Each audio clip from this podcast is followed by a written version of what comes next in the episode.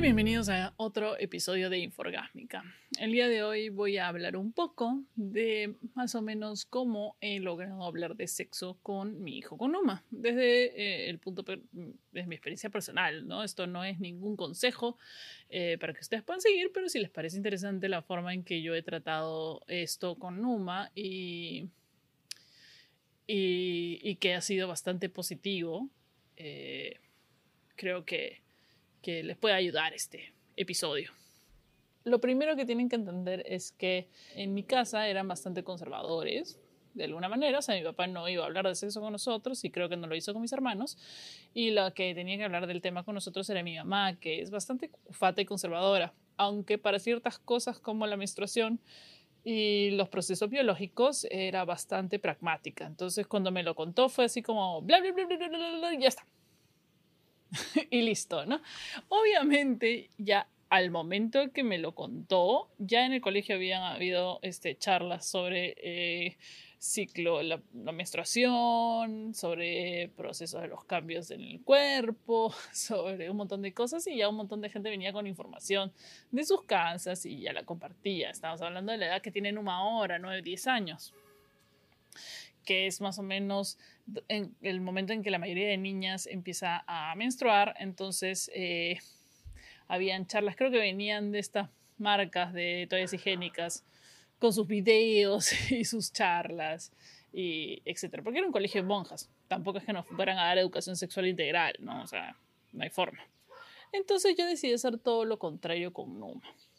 Una de las cosas importantes es que yo creo, yo, Mariana, creo que mientras más tabú y prohibición haya de los temas sexuales, mientras menos libertad de hablarlos, mientras menos normalizado esté el tema sexual, creo que mucha gente y a mucha gente eso le enferma sexualmente.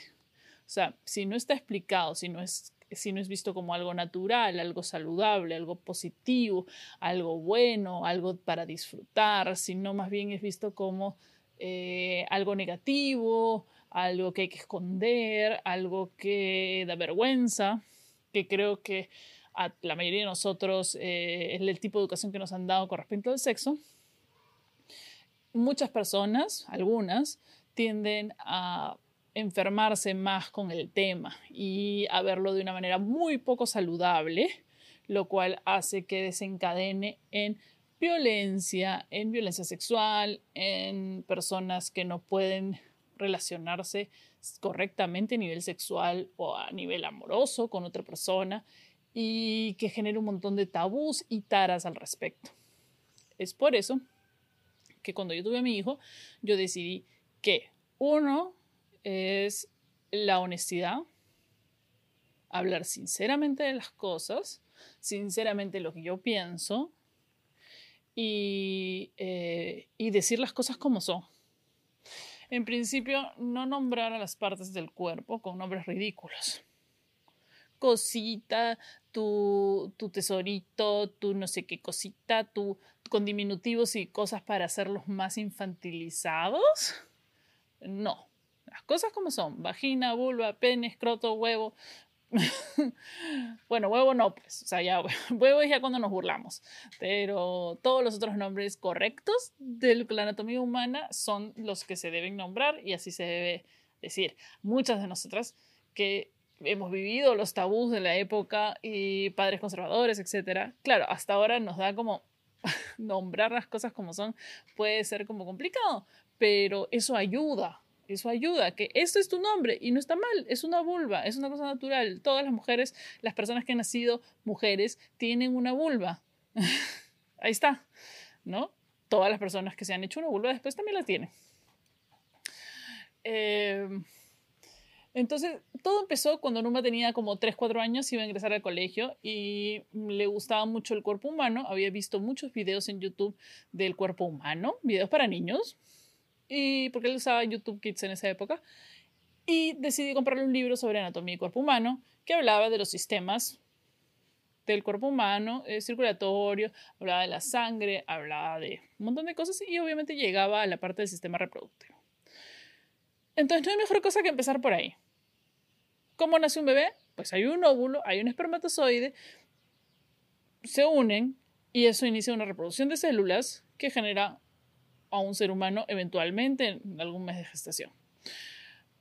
No te van a preguntar, a esa edad no te van a preguntar es muy raro que te pregunten cómo ingresó, como simplemente le estás contando. Tampoco es que se estén tan curiosos por el tema, pero por lo menos ya saben cuáles son los términos, ya saben que hay un óvulo, ya saben que un espermatozoide, y eso de pornográfico no tiene absolutamente nada. No es tabú, no es absolutamente eh, nada malo, y cualquier niño puede entender eso hasta ni siquiera lo entienden, pero por lo menos saben los nombres, saben que existe eso y no que viene una cigüeña y que no sé qué. Entonces no hay que inventarles cuentos ficticios de sonceras, de que papá y mamá se aman mucho. No, porque siempre va a haber una tía que tiene un hijo y no tiene pareja. O siempre va a haber, ¿me entienden?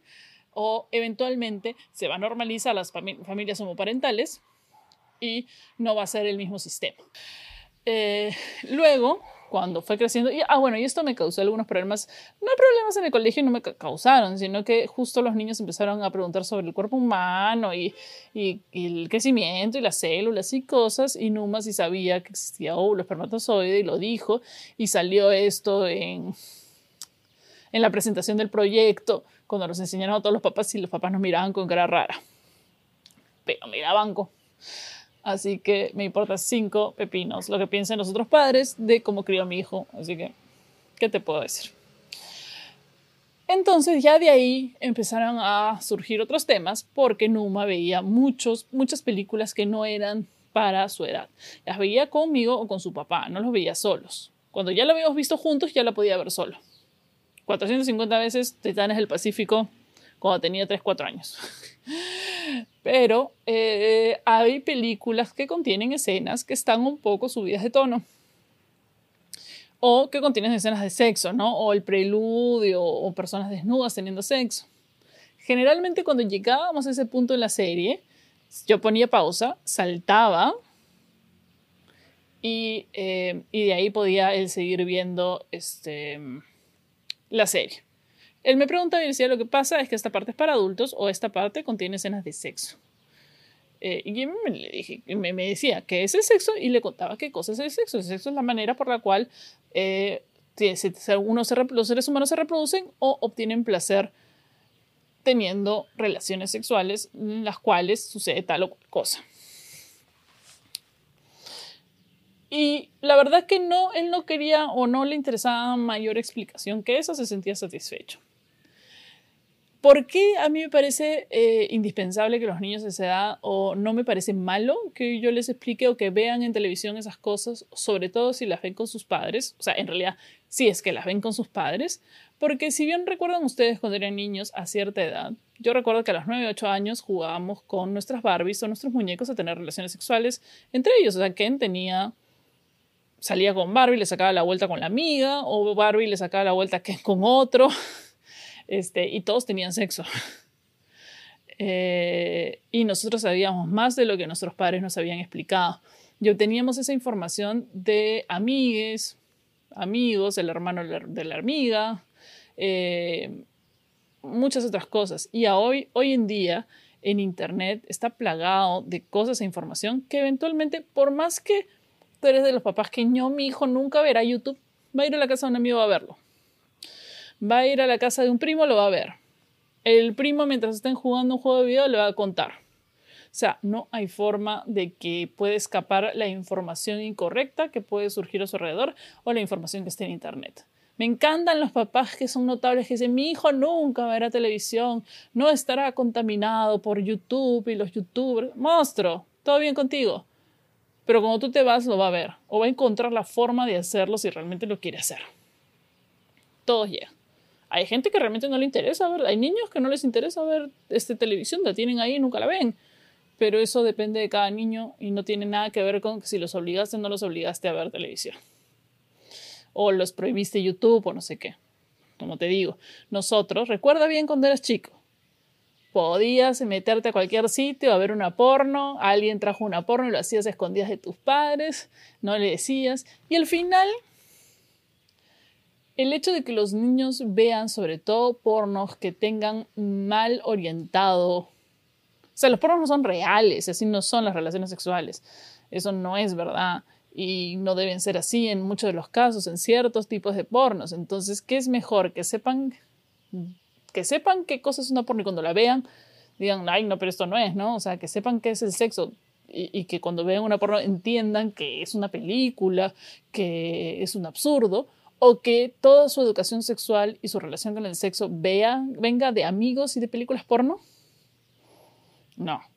Ahora tampoco hay que o sea, educar a tus hijos con una norma, ¿no? O sea, el sexo es así y todo lo demás que está afuera está mal, o como tus amigos lo ven está mal, o la representación del sexo en las películas está mal. No. Ellos ya a esa edad empiezan a formar sus propias opiniones y pueden ser diferentes a las tuyas. Entonces, creo que lo mejor es que desde, desde temprana edad hablamos con normalidad. Si desde un principio les hablamos con normalidad, naturalidad, libertad, sobre todas estas cosas, enseñándoles que es saludable, divertido, que se disfruta, que no es algo que tienes que hacer, que cuando lleguen a esta información que tienen los amigos, que de repente no les han hablado bien de sexo y qué sé yo, ellos ya van a estar preparados, ya van a tener su propia idea. Entonces, mientras más pronto, antes de que, de que vayan a buscar ellos información por ahí, lo hagas mejor y cuando es de la mejor manera. Sobre todo, y esta parte es un poco más densa o intensa, es para protegerlos.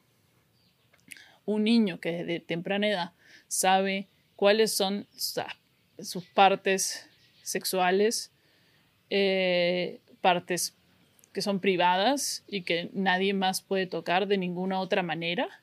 Y si saben cuáles son los comportamientos que son considerados sexuales o el sexo desde cierta edad, va a poder distinguir cuando otra persona esté o no tratando de hacerles daño.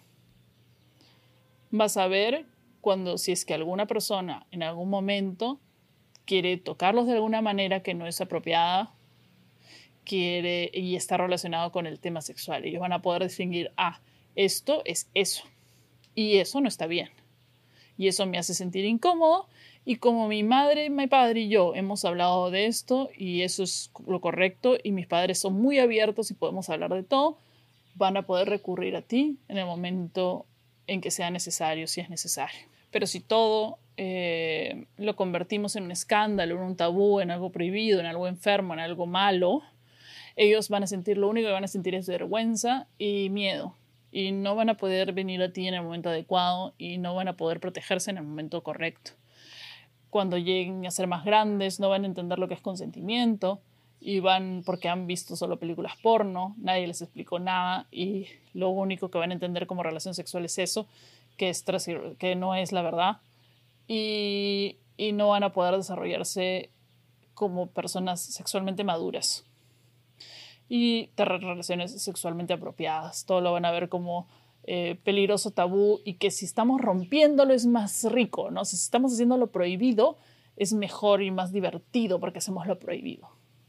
Entonces yo creo que mientras las personas sean más libres con respecto al sexo, los adolescentes sean eh, más conscientes de, su sexualidad y del otro y, de los tiempos y sexualidad de los otros, eh, creo que vamos a vivir en un mundo sexualmente más saludable y que podamos disfrutar todos del sexo mucho mejor y educadamente y con mucho mayor respeto por el otro y por nosotros mismos. Si tienen algún comentario, no se olviden mis redes sociales en Facebook, Instagram y Twitter es arroba marianitra o pueden dejar en los comentarios en el video en YouTube. Muchas gracias y hasta el siguiente episodio de Inforgámica.